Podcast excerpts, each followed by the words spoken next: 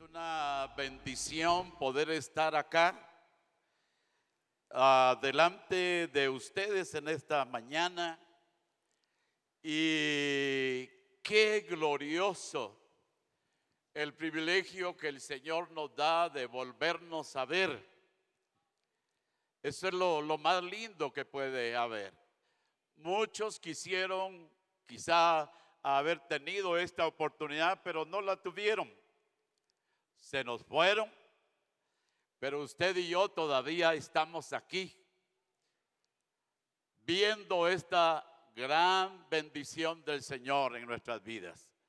Por eso es que le adoramos, le bendecimos y le damos toda la gloria y toda la honra al Señor. Hemos estado oyendo la revelación del Padre. Y pues me tomaron en cuenta el apóstol Abraham para que hoy pueda estar acá.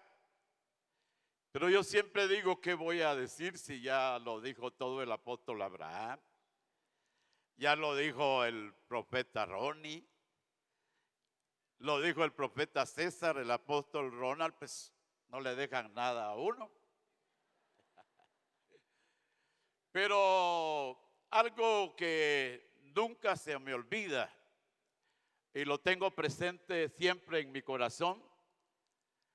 Y Ludin decía algo hoy en esta mañana acá sobre los 40 años de desierto que ustedes pasaron, dijo el apóstol. Pero me recuerdo que teníamos reuniones apostólicas y proféticas hace varios años y en una reunión en, ah, allá en el lago de, de Atitlán, pues no estábamos en el lago, no estábamos bañando, estábamos en una reunión de profetas y apóstoles. Y el Señor usó, si recuerdan los hermanos, usó al apóstol Pedrito, al profeta Pedro, y dijo esto. Hoy se han abierto los rollos para misión cristiana el Calvario. No sé si lo recuerda el profeta Ronnie. Estábamos ahí y dice, hoy se han abierto los rollos para misión cristiana el Calvario. Y precisamente creo, apóstol, era el año en que estábamos terminando los 40 años de desierto. Pero lo que yo recuerdo de ahí para acá es que el Señor ha estado dando una revelación tremenda a Misión Cristiana del Calvario. Y el Señor nos ha tomado de una manera así tan gloriosa. Y cada congreso presencial o en línea como lo teníamos es de nueva revelación. Pero algo nosotros debemos de saber y entender que hoy ha llegado el tiempo no solamente de oír, la iglesia Misión Cristiana del Calvario ha estado tan tranquila oyendo, pero no haciendo la palabra del Señor. Y el profeta Ronnie nos hablaba en una de las reuniones de asistencia apostólica. El Señor ha abierto el libro de Esther para Misión Cristiana del Calvario. Y van a ver una o dos veces que se hablará de esto, de eh, el libro de Esther. Pero se ha abierto para Misión Cristiana del Calvario. Y la verdad es que nos hemos quedado impresionados, contentos de ver cómo el Señor se ha estado revelando a Misión Cristiana del Calvario. Pero no se debe de quedar con una revelación únicamente. Y que eh, usted y yo la anotemos y que la tengamos ahí archivada y que la hayamos oído nada más. Hoy es el tiempo de esto. Hoy es el tiempo que la iglesia exprese totalmente lo que el Padre ha venido revelando. Es tiempo ya de hacer. Ya se quedó el tiempo. Yo creo ese tiempo se quedaron en los 40 años. Es el tiempo de vivir. Es el tiempo de hacer.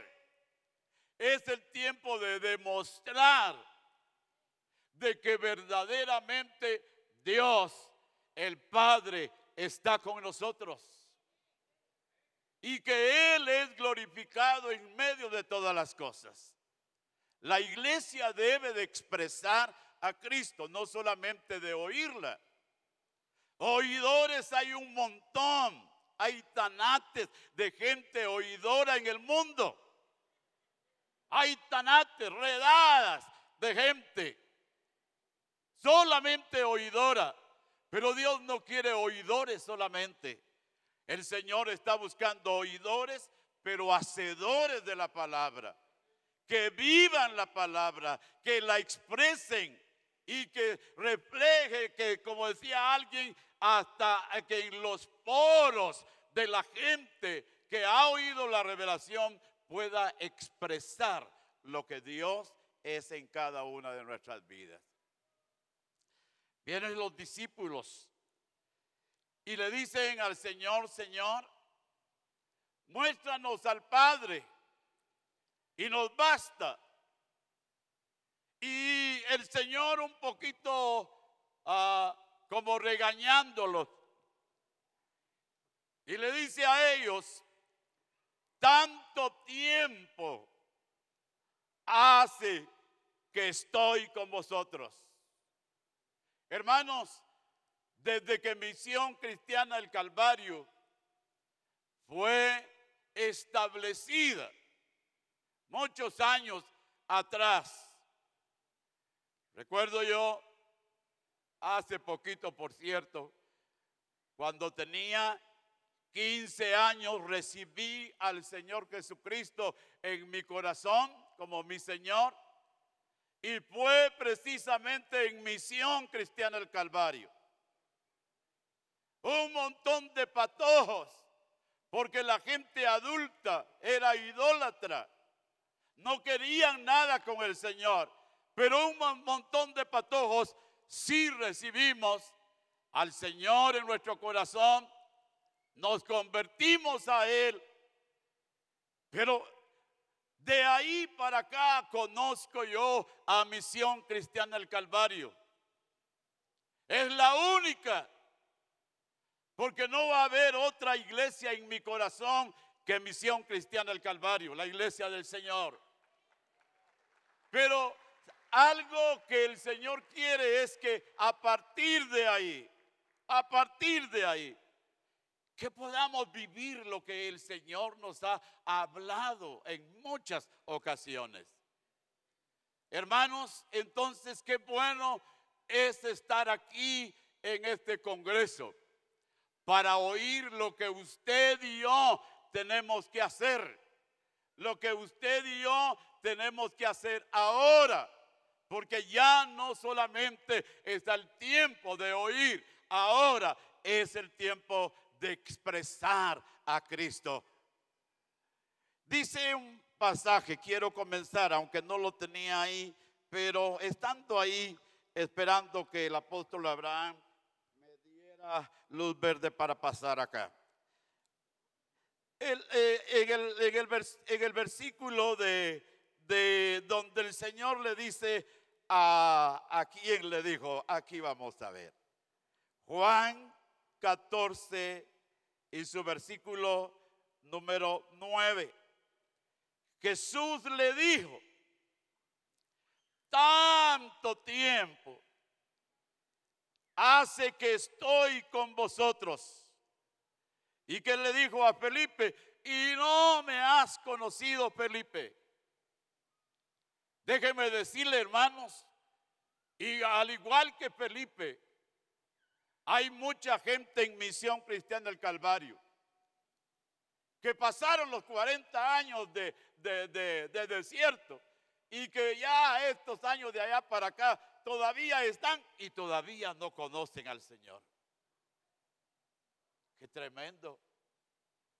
En una ocasión nunca se me olvida eso. Comencé a servir al Señor como hablaba hace un momento, a los 15 años. Y ya en Misión Cristiana el Calvario o Iglesia el Calvario en Chocolá, ya había una hermana que asistía también ahí con nosotros. Y luego el Señor me dio la oportunidad de venir para ver si daba bola como pastor. Y vine al Instituto Bíblico. Y de ahí me mandaron a, Puerto Barrios en el tiempo que Puerto Barrios no estaba como está hoy. Hoy es un paraíso Puerto Barrios. Pero era un Puerto Barrios tremendo.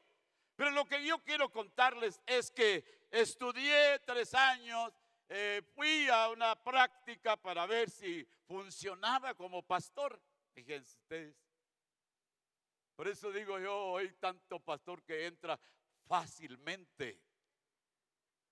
Pero antes no. Pero regresé y ya me vine a, pastorear. Y después de unos años de pastorear volví a Chocolá. Y todavía estaba la hermana pero ya regresé como pastor y predicando la palabra del Señor uno de los domingos. La hermana se acerca al púlpito y me dice, hermano, quiero recibir a Cristo como mi Señor. Y yo le dije, pero ¿cómo hermana Paulina? Creo que se llamaba la hermana. ¿Y cómo hermana Paulina? Sí, me dice, porque yo siento que todo el tiempo que he estado acá no me he entregado como de veras es al Señor. Y digo yo que lo mismo ha de ser ahora, ¿verdad? Hay gente que, que no se ha entregado al Señor. Me imagino que un pastores todavía también. Pero hoy es el tiempo de, de, de saber quiénes somos, pues. Hoy es el tiempo de hacer las cosas como el Señor dice que debemos de hacer. Por eso le dice el Señor a Felipe, tanto tiempo que he estado con ustedes y no me han conocido, Felipe. El que me ha visto a mí, ha visto al Padre. ¿Qué está hablando ahí, hermanos? De expresión. Estaba revelando Cristo al Padre. Por eso que a Jesús, si, si algo le agradaba a él, si algo a él le gustaba, era siempre hacer lo que el Padre le había dicho que hiciera. Expresión. Y eso es precisamente a lo que el Señor nos ha llamado. En el libro de Esther encontramos nosotros cómo Dios empezó a obrar, aunque en Esther no se habla de Dios, pero estaba Dios ahí. No se habla de la dirección del Espíritu, pero estaba el Espíritu ahí. No había ninguna palabra profética, pero ahí estaba el Señor. Y viene, y lo que sucede con con Basti. Vemos nosotros ahí en el libro de Esther y a las hermanas les gusta leer tanto este libro, pero no se ha entendido como debería de entenderse. Pero viene Basti y desobedece a una orden del rey.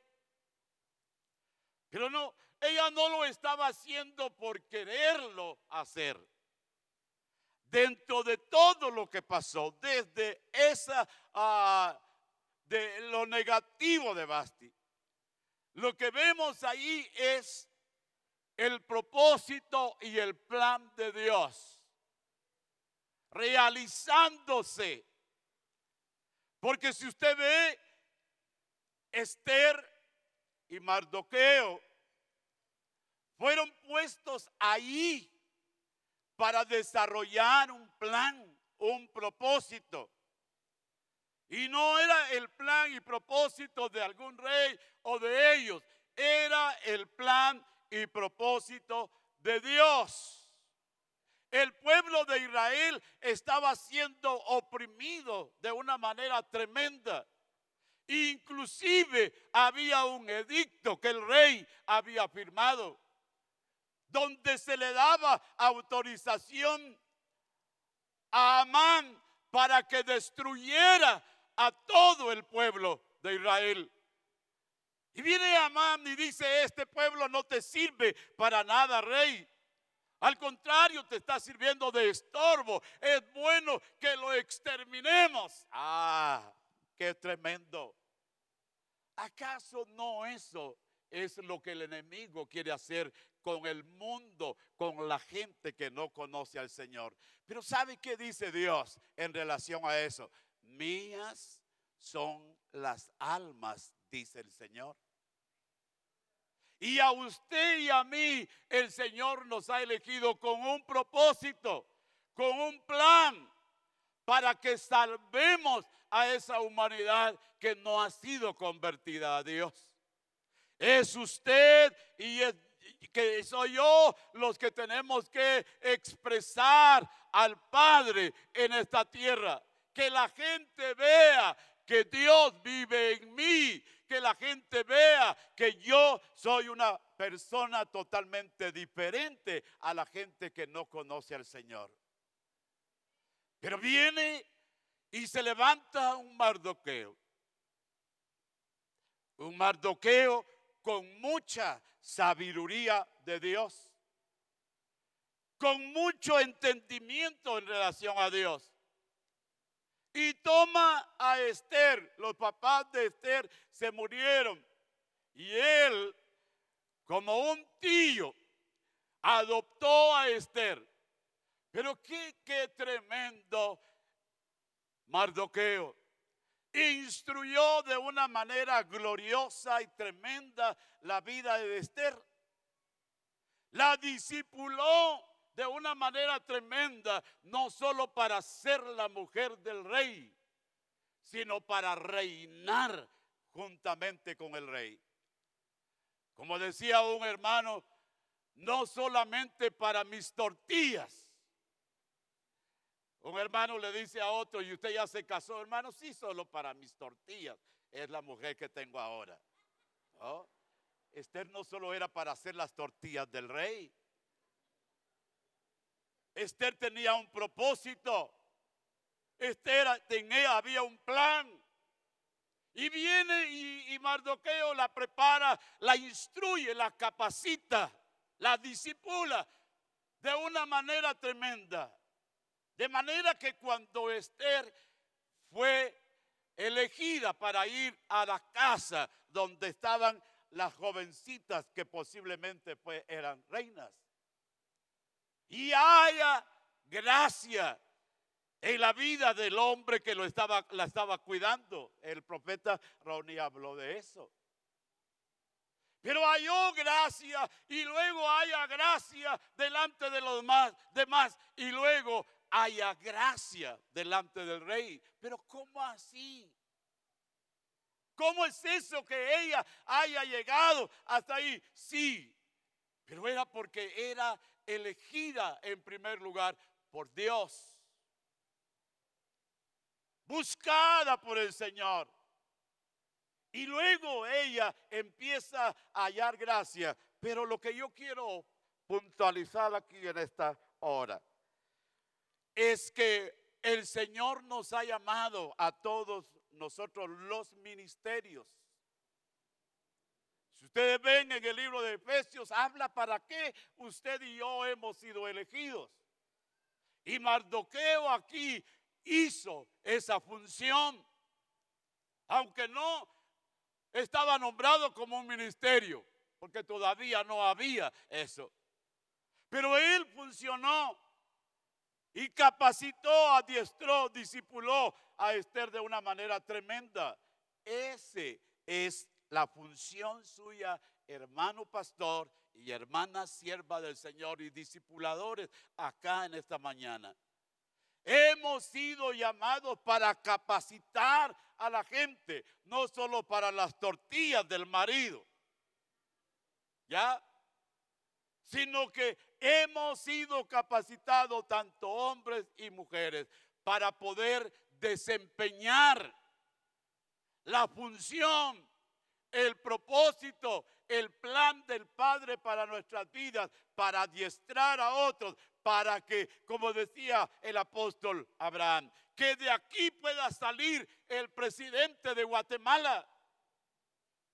Que de aquí puedan estar los gobernadores de todos los departamentos de Guatemala, pero con una verdadera visión, no como la visión que el sistema le da a la gente. Y por eso es que persiguen esos cargos. A la manera de Dios como Dios quiere que podamos funcionar. Es precisamente a eso que el Señor nos ha llamado para la gloria y honra de Cristo Jesús. Vemos a una Esther totalmente dispuesta. Vemos ahí, hermanos, eh, en el libro de Esther capítulo 1 y su versículo 12.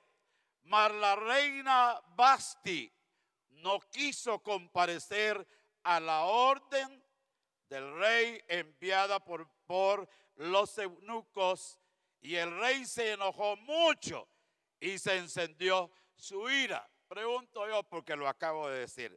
¿Por qué no quiso ir Basti? ¿Por qué no quiso ir, no quiso obedecer Basti a la orden del rey? ¿Por qué, hermanos? Porque ella quiso. No, había un plan, aunque no se veía, aunque no estaba dicho, pero había un plan ahí. Si ella no hubiera desobedecido, no hubiera llegado Esther, o tal vez hubiera llegado de otra manera.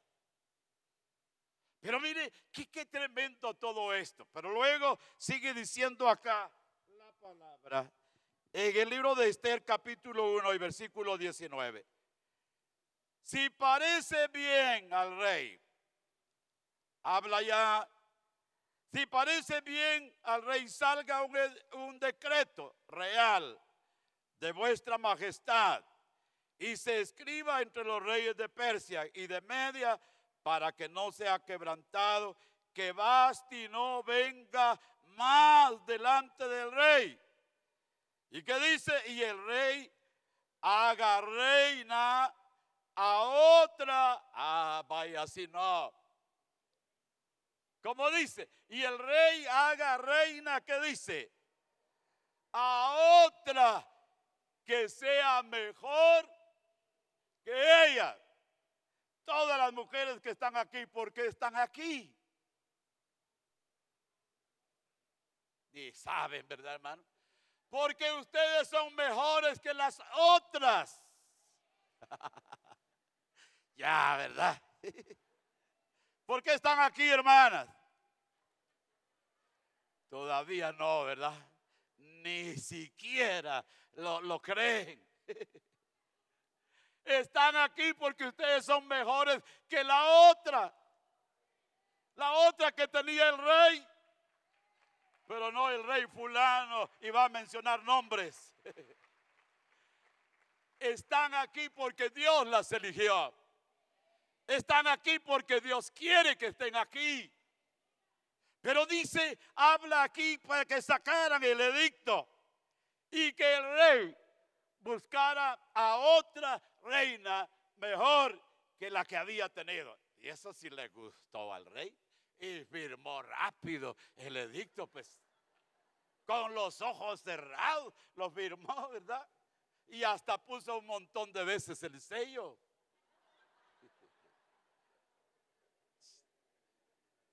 ¿Cuántos no desearan que eso pasara con usted? Pero mire qué glorioso lo que pasa. Y era todo en el, plan, en el propósito de Dios. Esther capítulo 2 y versículo 17, solo los estoy llevando así para que eh, logremos eh, dar todo lo que el Señor tiene hoy. Esther 2.17. Y el rey, ah, glorioso eso. Y el rey amó a Esther más que a todas las mujeres. Mire, la gracia de Dios. ¿Qué dice la palabra en el libro de Esther? No solamente era Esther la que estaba ahí. Habían otro montón de patojas y bonitas, por cierto. Así dice hermano Ronnie, pues. ¿Ya? Otro montón de patojas y bonitas. Bien hechas. Colochas. Como al profeta César le gusta, pues. Colochas.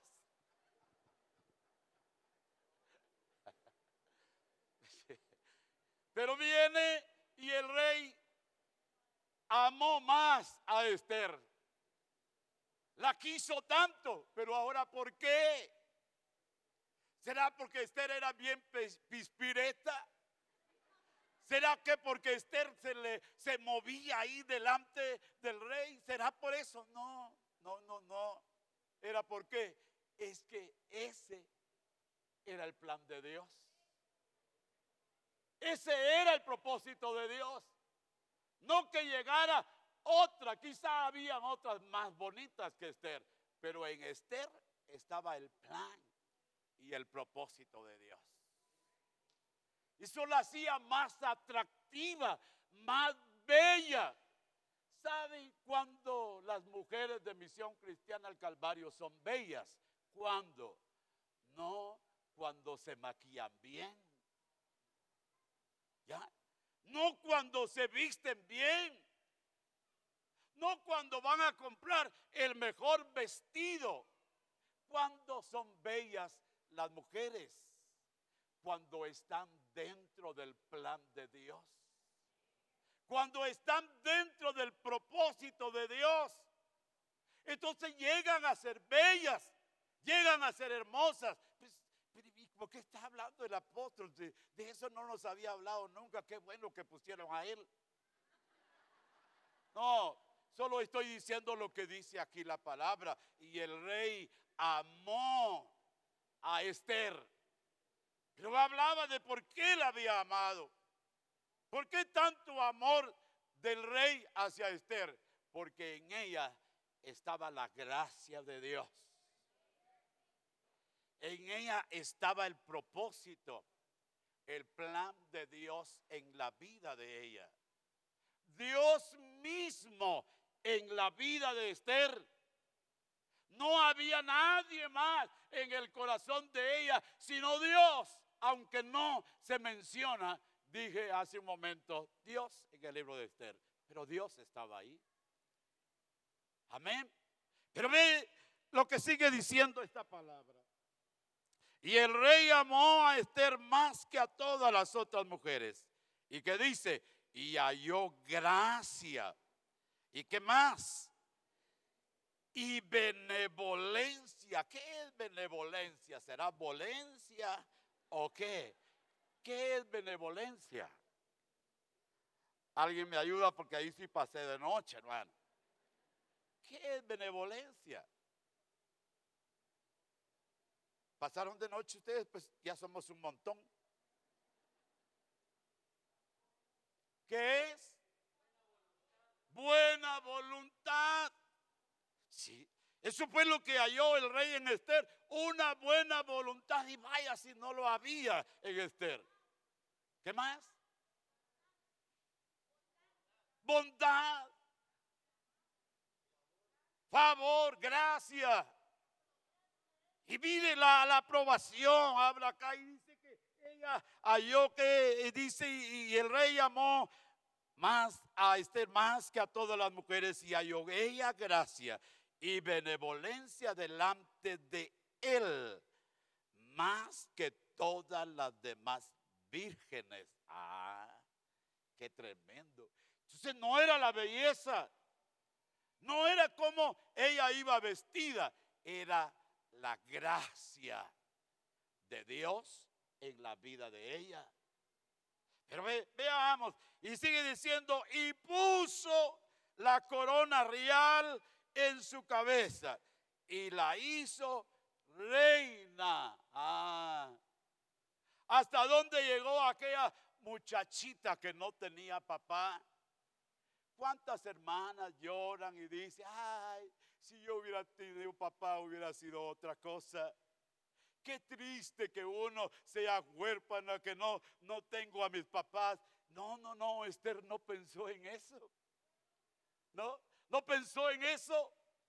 Sino que viene Mardoqueo y toma a, esta muchachita y la capacita, la diestra, le da el conocimiento de Dios, le da lo que Dios era en la vida de Mardoqueo, se, se lo comparte a Esther. Y Esther conoce también al Dios Todopoderoso.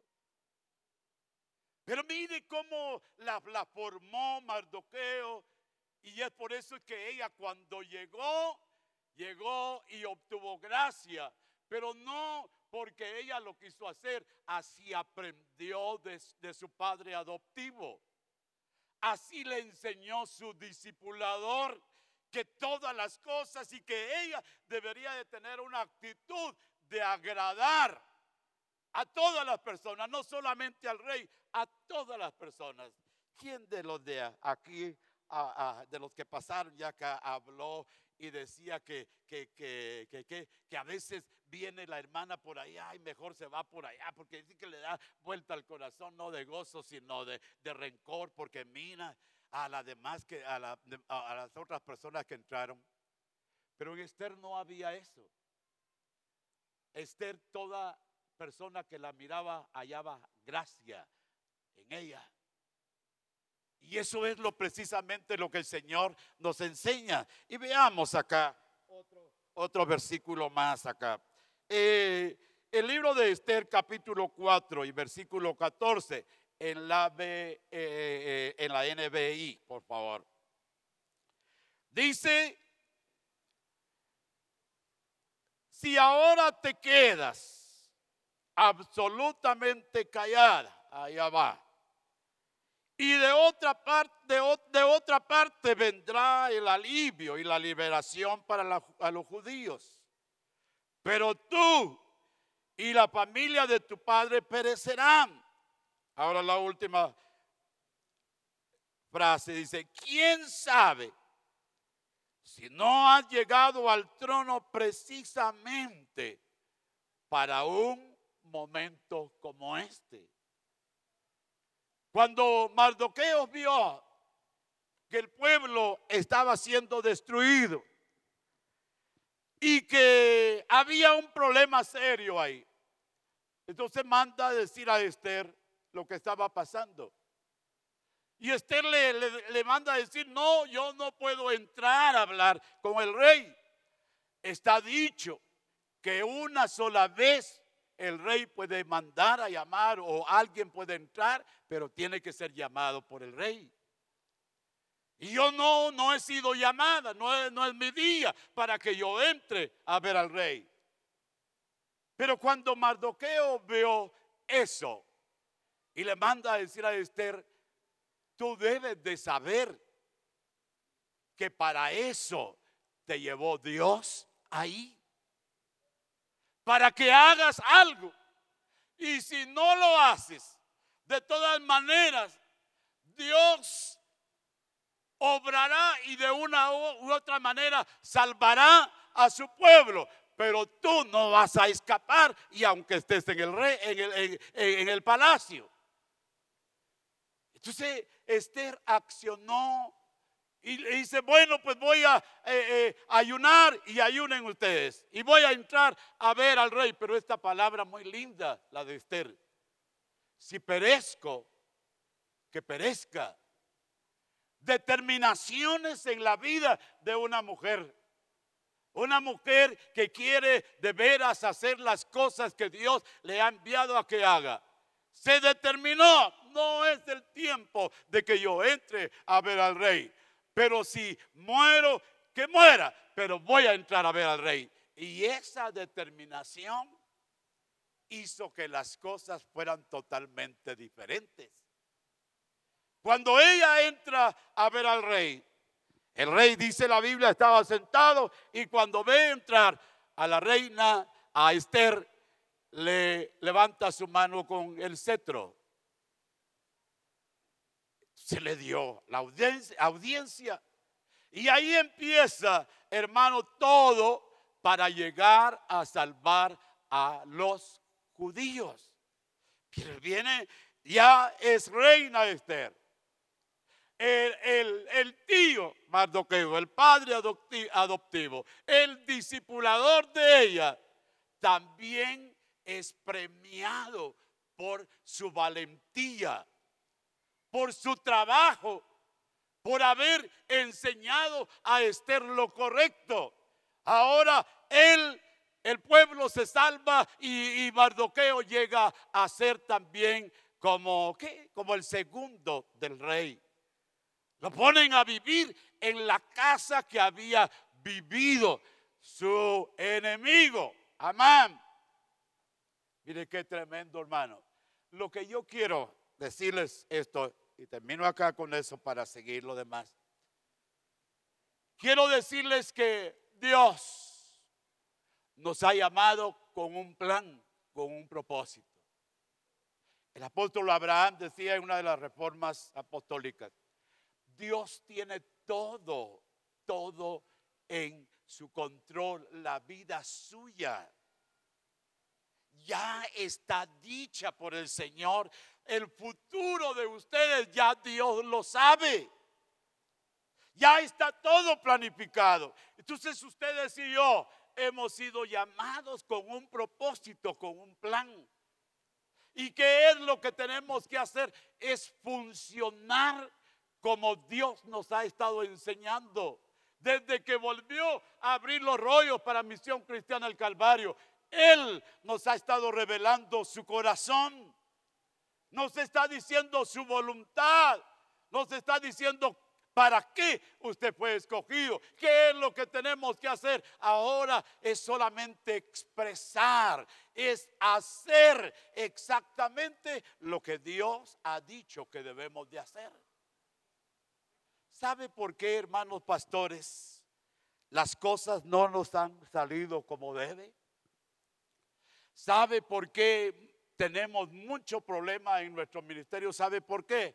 No es porque Dios se haya olvidado de nosotros. Yo conozco aldeas allá en Petén bien escondidas que solo porque hay un nombre de esa aldea y, y, que ahora las conozco, sé que existen esas aldeas, pero en el mapa de Guatemala no está, solo está el departamento de Petén y sus eh, municipios, pero todas las aldeas de los municipios no están, pero ahí hay un lugar y ahí hay un pastor enviado con un propósito y un plan, no del apóstol Abraham, sino de Dios y Él nos ha dicho qué hacer, ya sea en quechí o en inglés o en man o en mandarín o en naranquín, como sea, hermano. Dios nos ha enviado ahí. Y es ahí donde debemos de funcionar. Es ahí donde debemos de hacer el plan del Padre en nuestra vida, porque para eso fuimos llamados. Mire qué tremendo pues hermano. ¿Por qué estamos aquí nosotros en esta mañana? Porque Dios ha permitido que estemos aquí con un plan y con un propósito. Pero si algo quiero enmarcar en esta mañana en relación a esto de la vida de Esther y Mardoqueo y todos los demás, estuvimos viendo con los hermanos de asistencia apostólica qué hombres los que había con el rey, aquel Memucán, ¿verdad, hermano? Qué sabiduría más tremenda. Este hombre fue que le dijo al rey, no, no, no, a la reina Esther hay que quitarla, que nunca más. O que Basti sea quitada, perdón. Ya, ya se asustaron las hermanas, cambié los papeles. Que Basti sea quitada y que venga otra. ¡Qué sabiduría! ¿Por qué? Porque si no la quitamos, todas las mujeres van a desobedecer a sus maridos y aún quitando a Basti todavía desobedecen. Ella pues hermano. Imagínense que, que, que, que, Basti hubiera, eh, hubiera seguido así, peor fuera el asunto. Pero qué sabiduría y qué inteligencia. Pero pase lo que pase, yo veo ahí el propósito de Dios realizado. Yo veo el plan de Dios cumplido en la vida de, Mardoqueo y de Esther. Veo todo hecho. Se salvó el pueblo.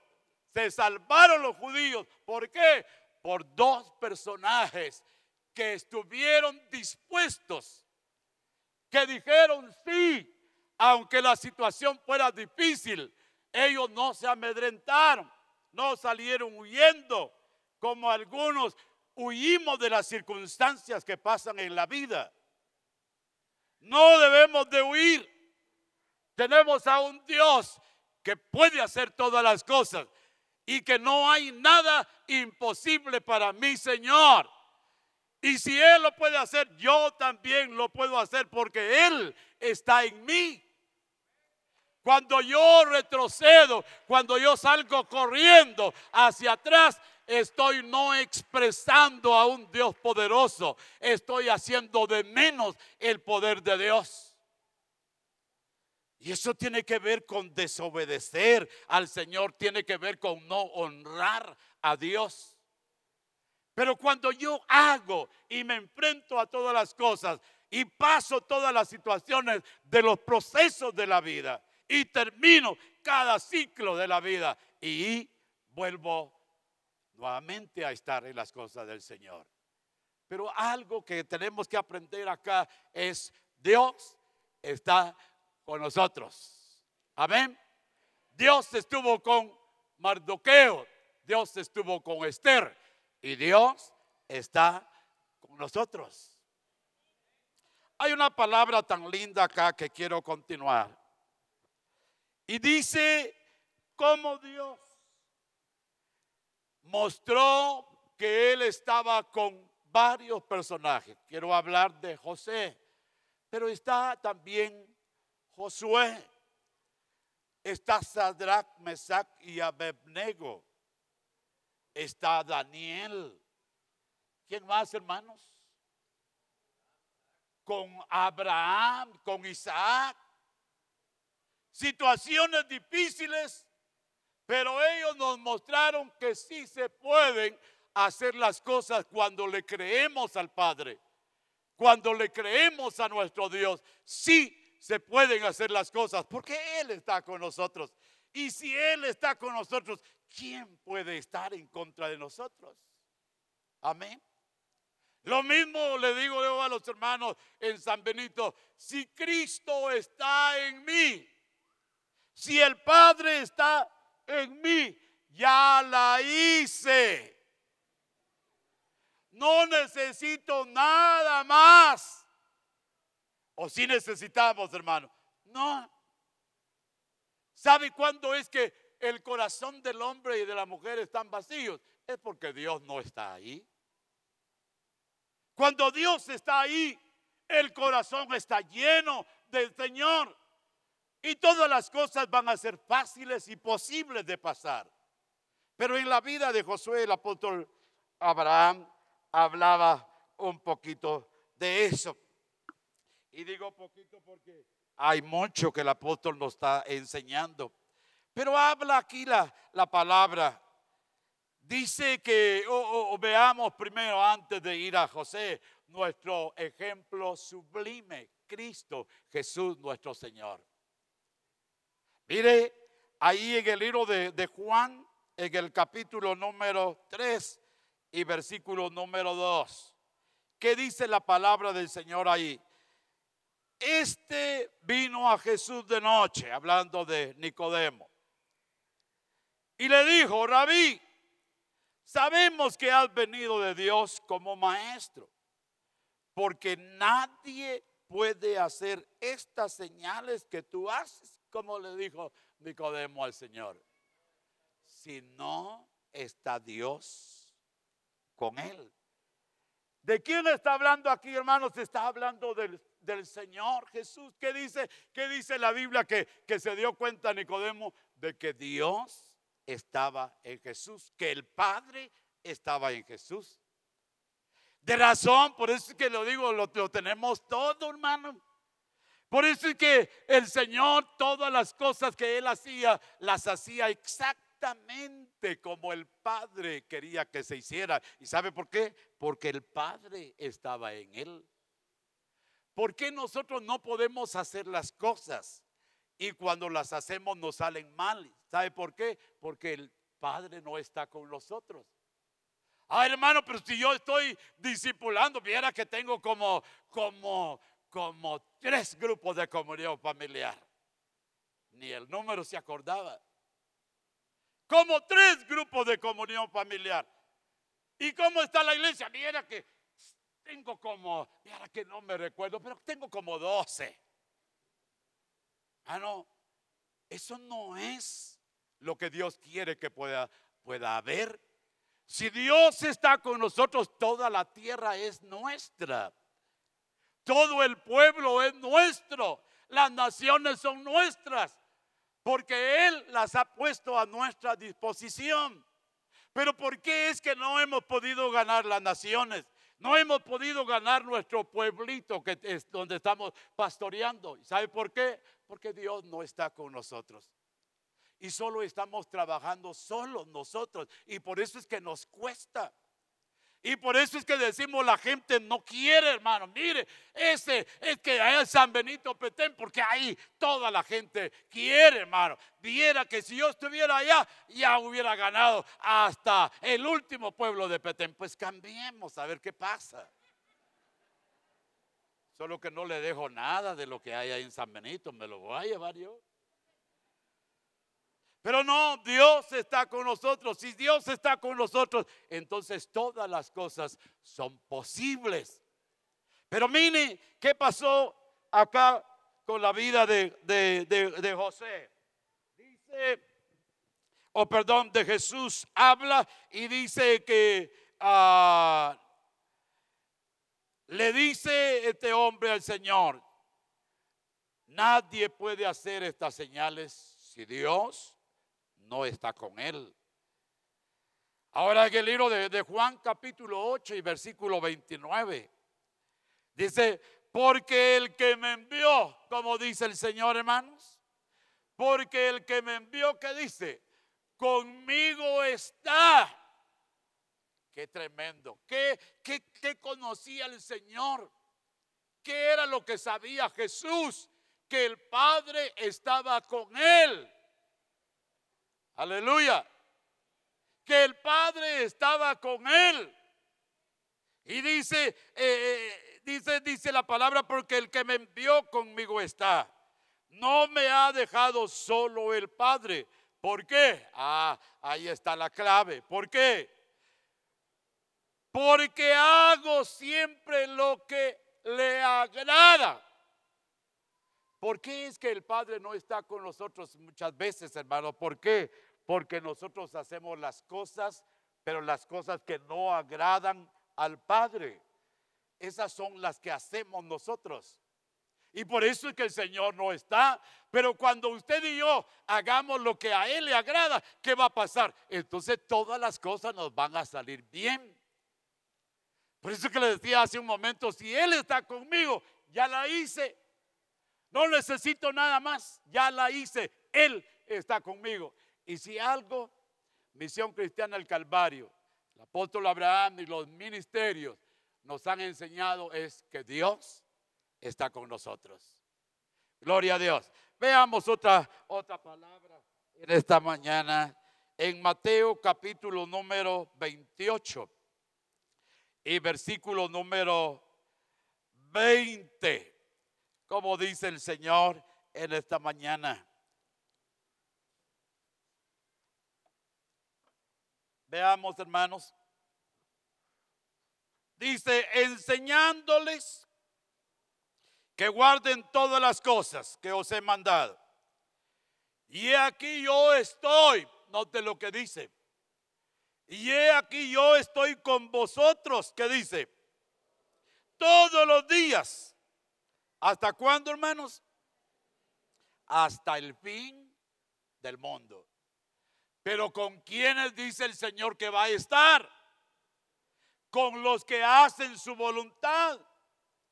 Con los que hacen lo que el Padre le ha, eh, dicho que haga. Con ellos está el Señor. Y dice acá otra palabra acá, hermano, hablando ya de José. Vemos cómo el Padre estaba con Jesús. Al igual que nos mostró el Señor cómo estaba con, con Mardoqueo, cómo estaba con Esther. Y dice acá en el libro de Génesis capítulo 39.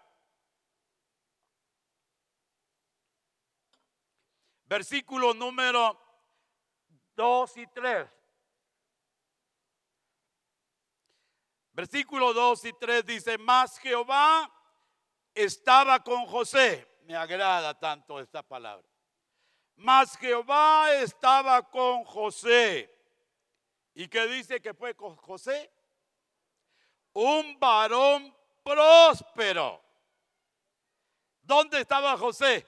En la casa aquel personaje que decía el apóstol Abraham ayer al inicio, con el Potifar. ¿Ya? Y estaba José en la casa de aquel egipcio, el versículo 3, y vio su amo, el egipcio, y vio su amo que Jehová, esto me agrada tanto, y lo subrayé y me gustaría que ustedes lo, lo subrayen. ¿Y qué dice? ¿Qué dice el texto, hermano? Y Jehová estaba, el versículo 3, y vio su amo que Jehová estaba con él y que todo lo que hacía, ¿qué dice? José lo hacía prosperar, ¿verdad, hermanos? No. Y dice, Jehová lo hacía prosperar, pero lo hacía prosperar ¿dónde? En las manos de José. ¿Qué entendemos por esta palabra? Perdonen que hablo de esta manera. ¿Qué entendemos?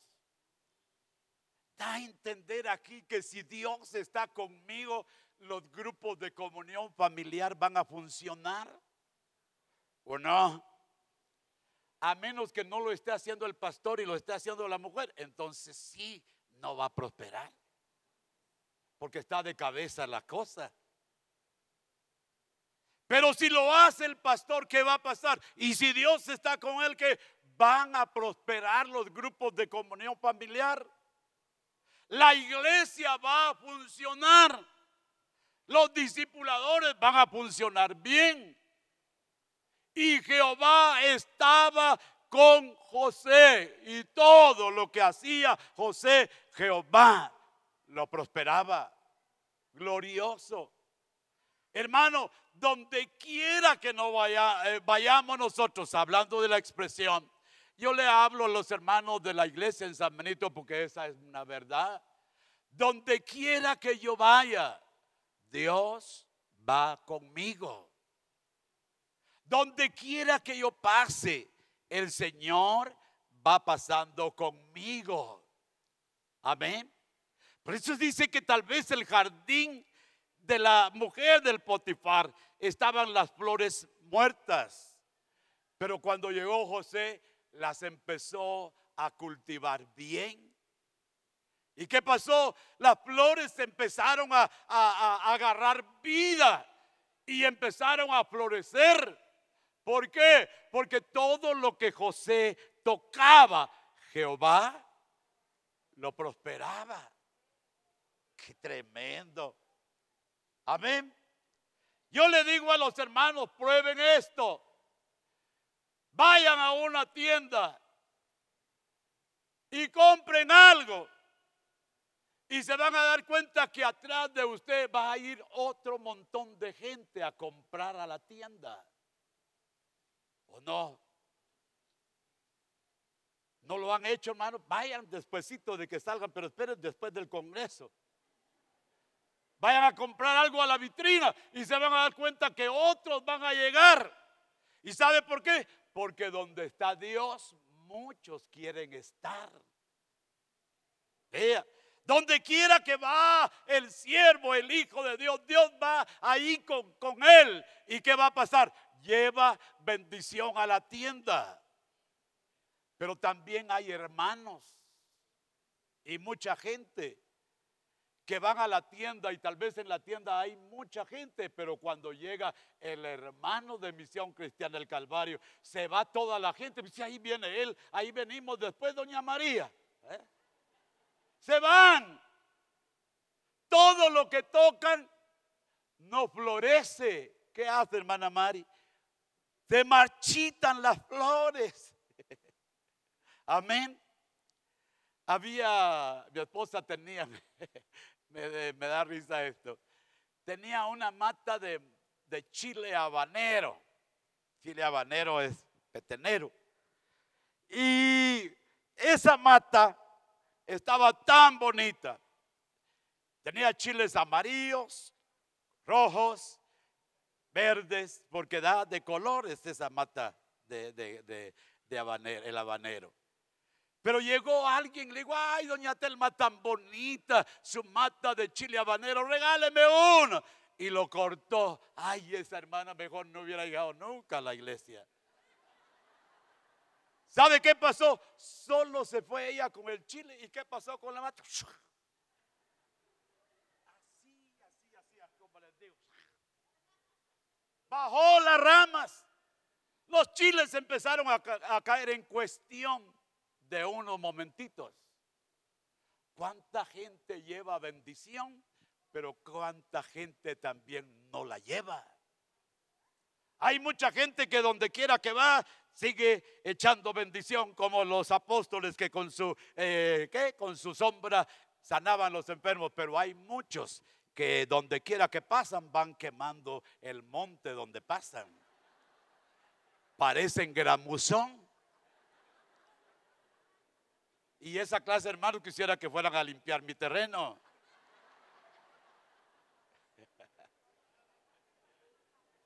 No está Dios con ellos. No, no, no. No está Dios. ¿Sabe por qué? Porque donde está Dios, ahí hay bendición. Ahí hay bendición. Por eso es que todo lo que hagamos con nuestras manos, ¿qué dice la Biblia? Jehová lo debe de hacer prosperar todo. Hermanos, pastores que están acá, todo lo que tengamos en nuestras manos, Jehová lo debe de hacer prosperar. Glorioso eso.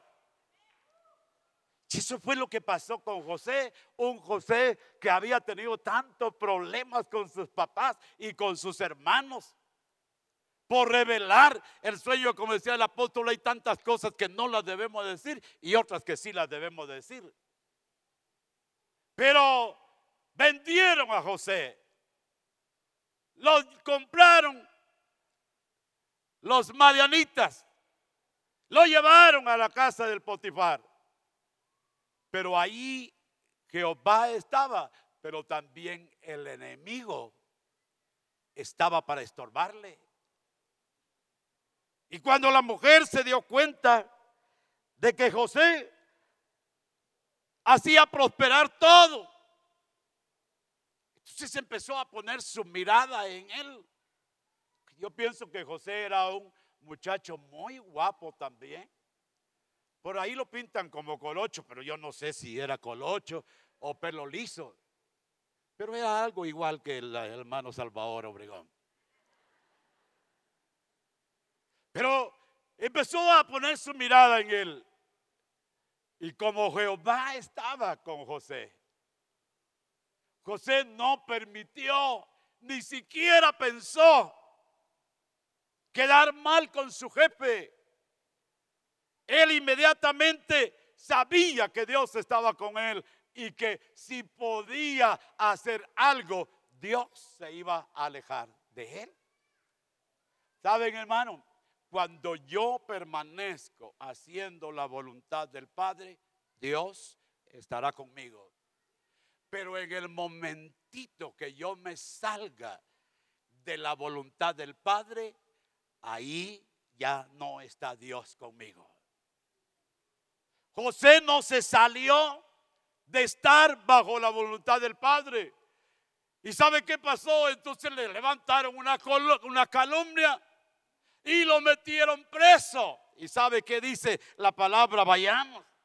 Ya, estando en la cárcel José, qué tremendo eso. En el versículo 21 del capítulo 39 siempre. Pero Jehová estaba con José y le extendió su mano y le dio, ah, y le dio gracia en los ojos del jefe del carcelero, que dice que halló José, ya allá en la cárcel halló gracia en los ojos del carcelero. ¿Por qué? Porque José era colocho. No, no, no.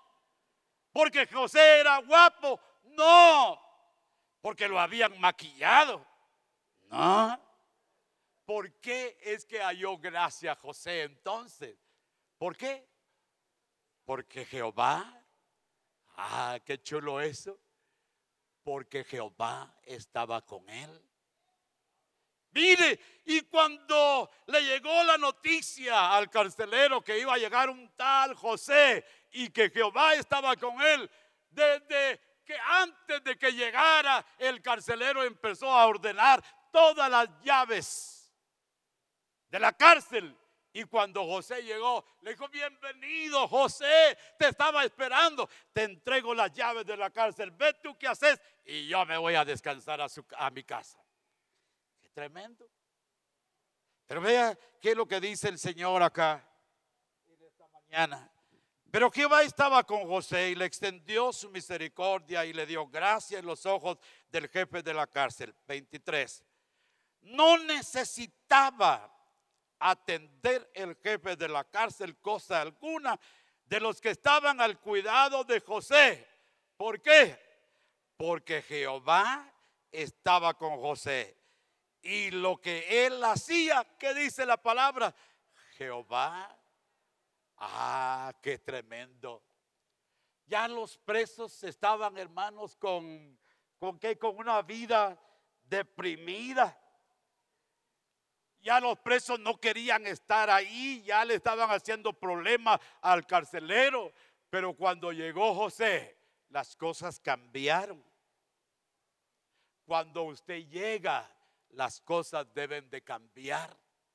No para mal, sino para bien. ¿Y sabe por qué? Porque cuando yo llego, llega Dios. Aló. Cuando yo llego, cuando usted llega, llega Dios. Yo iba a visitar a unos hermanos allá en San Benito. Pero unos días dejé de ir. Y el hermano me dice, pastor, Salvador, yo quiero que venga todos los días. Ellos tenían una tienda yo quiero que usted venga todos los días. Y dije ¿y por qué? ¿Y por qué? Me daban un mi Gatorade y una mi galleta. ¿Y sabe qué pasaba? Llegaba mucha gente a comprar. Y por eso era que querían que yo llegara todos los días. Porque llevaba la bendición del Señor. Por eso Dios nos ha llamado para ser de bendición a todas las naciones. Dios nos ha llamado para establecer el reino de Dios en todas las naciones, pero no solamente de palabra, sino de expresión. ¿Qué pasó aquí con el carcelero? Él vio que Jehová estaba con José, era tan visible. Inclusive el, eh, eh, el, antes del carcelero, hermano, el, el.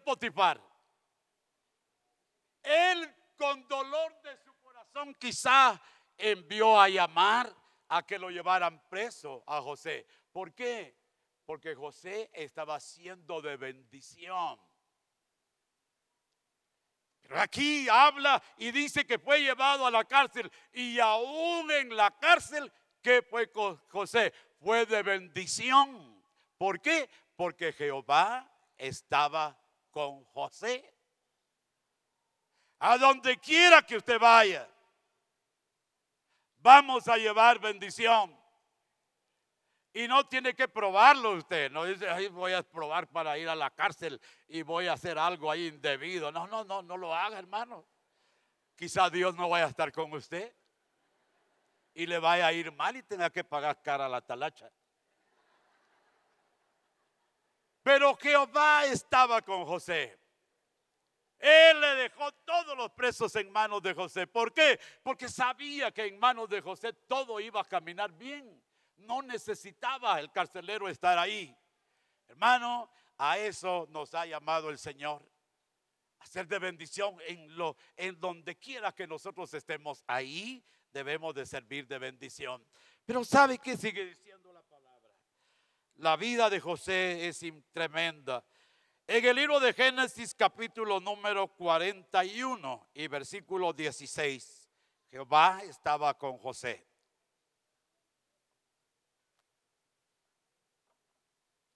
Dice, habla en Génesis 41, 16, respondió José a Faraón, ya delante del Faraón José. Respondió José a Faraón diciendo, no está en mí. El faraón lo había enviado porque él había oído del copero y el panadero allá en la cárcel que José les había interpretado su sueño y que había salido muy, pero muy exacto lo que José le interpretó. Ellos se acordaron cuando ellos fueron restablecidos en su puesto con el rey, se acordaron de José. El rey había mandado a llamar a todos, pero nadie había podido interpretar el sueño del faraón. Pero viene y, dice y respondió José a faraón diciendo, no está en mí. Esta es una palabra linda. Hermano, no importa que usted sepa la Biblia desde Génesis hasta Apocalipsis, pero puede ser que Dios no esté ahí. También el diablo sabe la Biblia. Déjeme darle esta buena nueva. El diablo también sabe la Biblia. No por saber mucho de la Biblia, nosotros estemos haciendo su voluntad. Habla acá y dice, hermanos, que eh, el versículo respondió José al faraón diciendo, no está en mí. Dios será el que dé respuesta propicia a faraón. Eso lo debemos de entender. Con que yo sea un ministerio próspero, con que yo tenga una iglesia grande y tenga los mejores cantores y músicos dentro de mi iglesia, déjeme decirle que no es usted el que hace las cosas. Es Dios en nosotros. Es Dios el que hace todas las cosas y las hace bien. Eso fue lo que entendió José. Él dijo, si yo interpreto los sueños, no soy yo, es Dios el que da la interpretación. Pero sigue diciendo el versículo 25. Entonces respondió José a Faraón, el sueño de Faraón es uno mismo. Dios ha mostrado a Faraón lo que va a hacer. Vean lo que dice. Dios ha mostrado al faraón lo que va a hacer. El versículo 38. Y dijo faraón a sus siervos, ¿acaso hallaremos a otro hombre? Ah, ya el rey vio, ¿qué cosa? En José, que Dios estaba con él. Mire lo que habla, dice, Dice, ¿acaso hallaremos a otro hombre como este? ¿En quien que dice? Esté el Espíritu de Dios. Qué tremendo eso. Hermanos, que la gente pueda decir de mí, de usted también. En este pastor hay algo diferente a todos los demás pastores. Yo veo en este pastor que el Espíritu de Dios está en él. Yo veo en él que Dios está en él. Mire qué glorioso. ¿Y sabe qué? Eso va a garantizar a que yo haga bien las cosas, porque no las estoy haciendo yo, las está haciendo Dios, pero yo debo de permitir que el Espíritu Santo me dirija, me guíe a lo que yo tengo que hacer, tanta necesidad que tenemos de eso. Pero sigue hablando aquí la palabra y dice, y, eh, dice, y dijo Faraón a José, pues que Dios te ha hecho saber todo esto no hay entendido ni sabio, ¿qué dice hermano? Como tú. Qué tremendo. Qué chulo cuando la gente diga así. Mi pastor es una persona muy entendida. Mi pastor es una persona que ama de veras a la iglesia del Señor. Que puedan ver que Jehová está con nosotros que puedan ver que todo lo que se hace lo hace Dios. Y eso fue lo que experimentó José aquí en esta oportunidad. Sigamos viendo lo que dice la palabra. Por favor, hermanos, ahí en Génesis 45 y versículo 5. Ahora pues, no os entristezcáis, habla ahí, hermanos, de, de José Ah, ni os pese de haberme vendido acá, porque para preservación de vida me envió Dios delante de vosotros. Ya José, al haber interpretado el sueño, el sueño del faraón, faraón lo puso como un segundo de él. Esto es lindo esta palabra. Hermano, Dios nos va a levantar, como decía el profeta Ronnie, y daba una palabra a varios de los que estamos acá. ¿Cómo fue lo que dijo? Dios te que.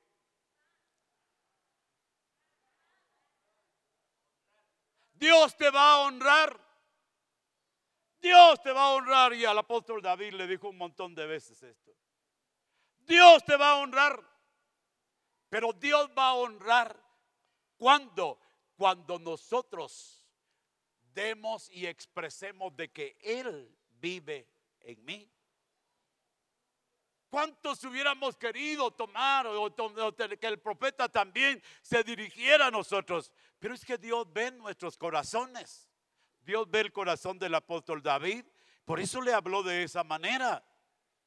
Hermano, Dios nos va a honrar cuando nosotros mostremos que en realidad Él vive en nosotros.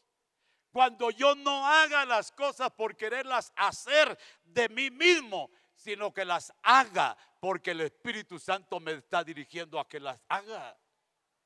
Y eso es lo que habla aquí la palabra. Y dice, ahora pues no os entristezcáis, ni os pese de haberme vendido. Le habla José a sus hermanos.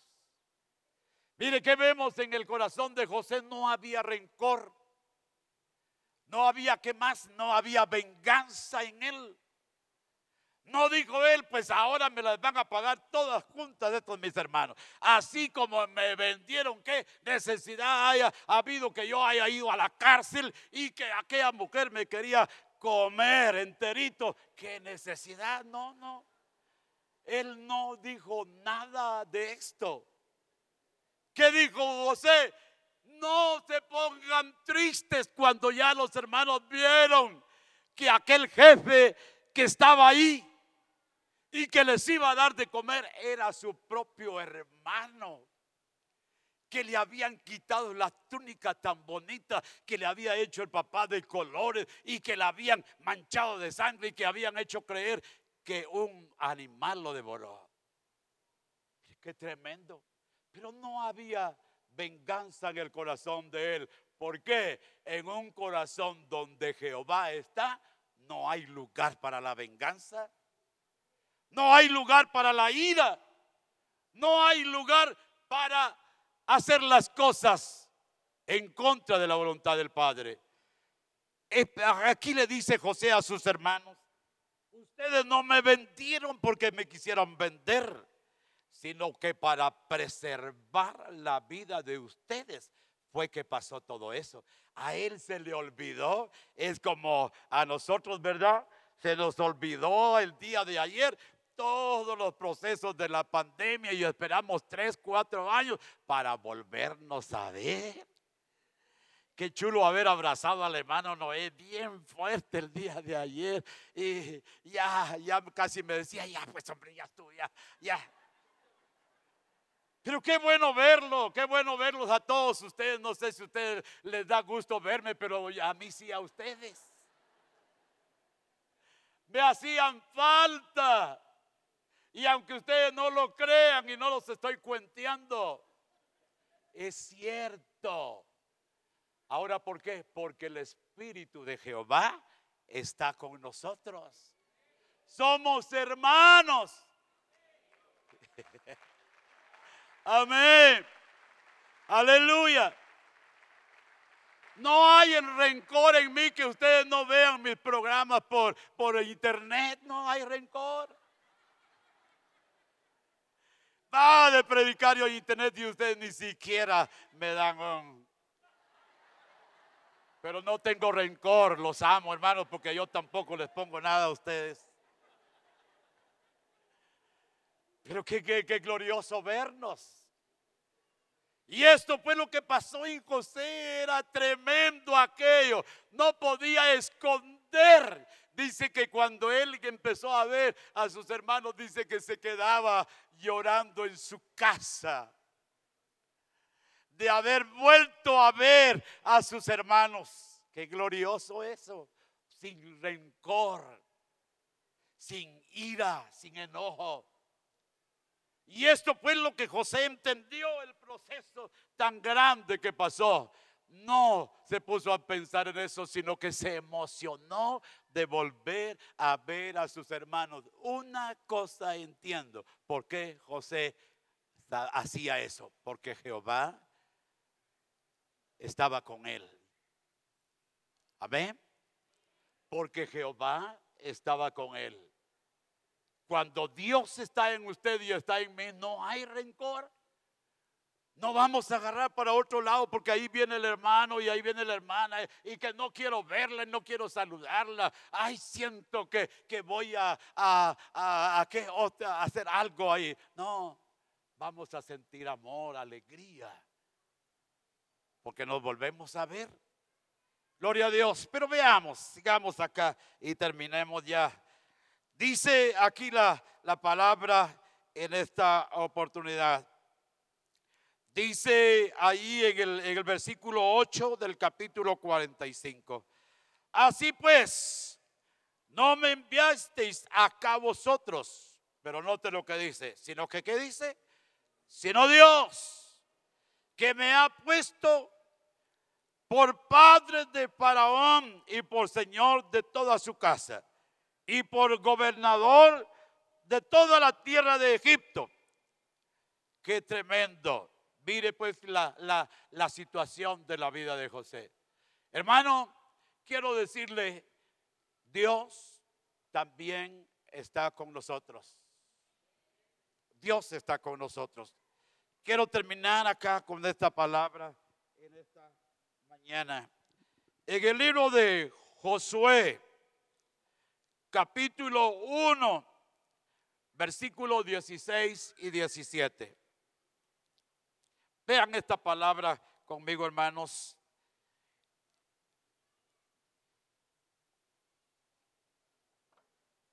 Entonces respondió Josué diciendo, Entonces respondieron, perdón, leo mejor.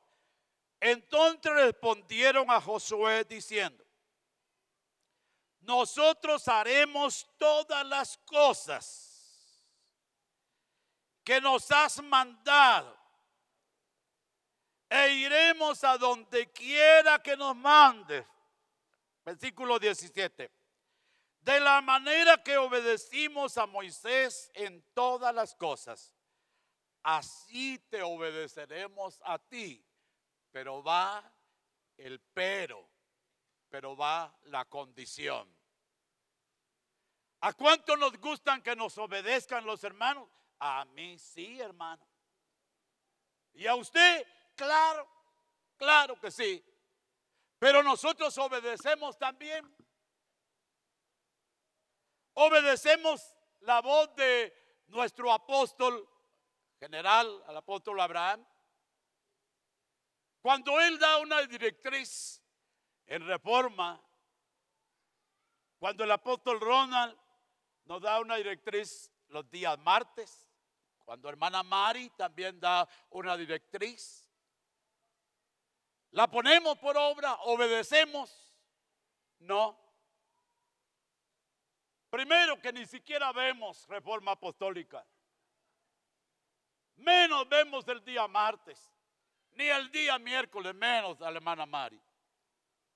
Menos vamos a obedecer las directrices. Pero sí queremos que nos obedezcan a nosotros. Que le digamos a aquel ven y que venga, y a este que vaya y que se vaya corriendo.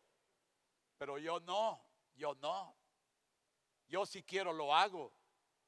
Yo si quiero veo reforma apostólica. Y si no, no, no. Ahí lo voy a ver en reprise mentiras. Ya no lo vemos. Como decía el profeta César, a mí me gusta verlo, de, pero de primera mano. ¿Ya? Porque ya en reprise puede hacer que diga otra cosa el apóstol, mejor lo miro. No hacer que se arrepienta el apóstol, ¿verdad? Pero hermanos, ahí está la situación. Eso fue lo que le dijeron a, a Josué acá. Amén. Te vamos a obedecer todo lo que nos digamos. A donde quiera que nos digas que vayamos, vamos a ir. Te vamos a obedecer. Solamente, ah, ahí está. Solamente, ¿qué le dijeron? Que Jehová esté contigo. Ahí está. Hermanos amados, entonces Dios nos ha llamado a este congreso, no para venir a oír otro congreso más. Hemos, estamos aquí para aprender a vivir lo que Dios nos está hablando. Estamos aquí para hacer lo que estamos oyendo. Estamos aquí no para almacenar otro poco de, conferencias. No, estamos aquí para hacer. Acuérdese lo que dice la palabra. Dios no solamente quiere oidores y oidores olvidadizos. Él quiere oidores, pero también que hacedores de la palabra. Que cuando salgamos de aquí el día de mañana, vayamos entendidos de lo que tenemos que hacer, cómo debemos de actuar ¿Y qué es lo que tenemos que ir a hacer allá a nuestras iglesias? Ahí no va a estar el apóstol Abraham, no va a estar el profeta César ni el profeta Ronnie, menos yo. Pero va a estar el Señor. ¿Y sabe quién nos está hablando aquí en esta mañana? No es el apóstol Abraham, no soy yo, es Dios. ¿O no lo creen ustedes así? Si no lo creen es asunto de ustedes. Pero es Dios. Es Dios. Y todo lo que Dios dice que se debe de hacer, se debe de hacer. Porque si no, estamos fritos y sin manteca, hermano. Pero Dios está aquí con nosotros. Y Dios está con nosotros en todas las aldeas, en las iglesias donde estemos, Dios está ahí. Ya no va a estar el apóstol viendo, pero ahí está Dios con nosotros. Aleluya, hermanos. Y no es porque despreciemos la, presencia del apóstol, pero Dios es mejor que cualquier otra presencia de nosotros. No estoy diciendo que menospreciemos la visita mía a las iglesias, las visitas del apóstol. Ay, cada año que el apóstol dice que vaya conmigo a Petén, ay, me pongo alegre. Y yo quisiera cambiar, mejor que se vaya él de pastor allá a Petén. Porque es una bendición, apóstol, tenerlo con nosotros.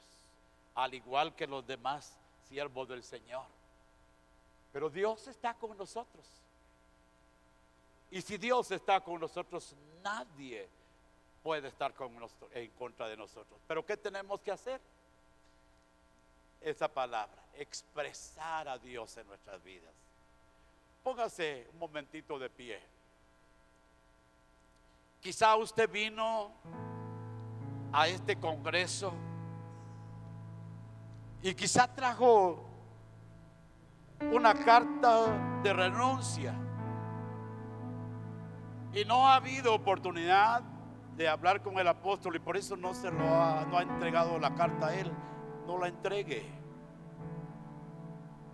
Porque cada vez que yo digo, ya no puedo, resulta el Señor hablándome. Cada vez que yo digo, voy a hablar con el apóstol para decirle que ya no, que ponga a otro mejor allá en Petén, resulta diciéndome el Señor, no es tiempo todavía. Entonces mejor ya no digo nada. Que sea Dios glorificado en nuestras vidas.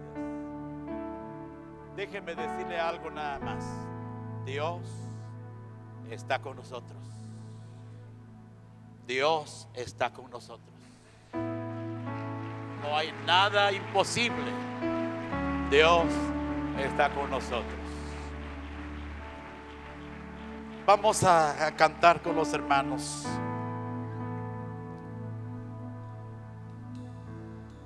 Una alabanza al Señor en esta mañana. Tus deseos soberanos se cumplen. Gracias, Señor. Tus pensamientos perfectos en todo son. Conocen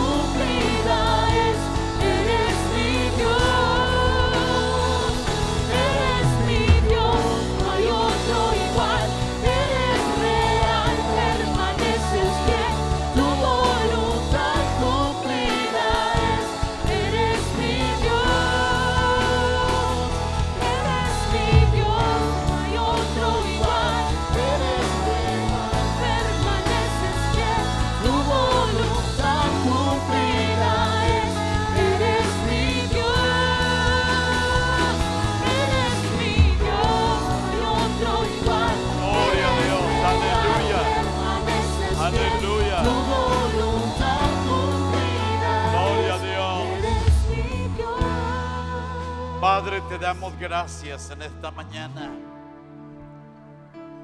Sabemos y entendemos de que tú estás con nosotros, Señor. Gracias por ya habernos llamado con un propósito, con un plan. Permítenos que podamos hacerlo y cumplirlo para la gloria y honra de tu santo nombre, Señor. Bendigo la vida de todos tus siervos en esta mañana. Que podamos entender ahora, Dios, tú estás con nosotros, Señor. Donde quiera que estemos, allá en aquella aldea más escondida de la montaña, tú estás siempre con nosotros, Señor. Y vamos a seguir viendo tu gloria. Y vamos a seguir viendo tu presencia, tu dirección. Por eso es que te alabamos y te bendecimos, Señor. Porque tú estás con nosotros. Por ello es que te alabamos y te bendecimos, Señor. En el nombre de Cristo Jesús. Gracias te damos, Señor. Aleluya. Amén. Y amén. Démosle un aplauso fuerte al Señor.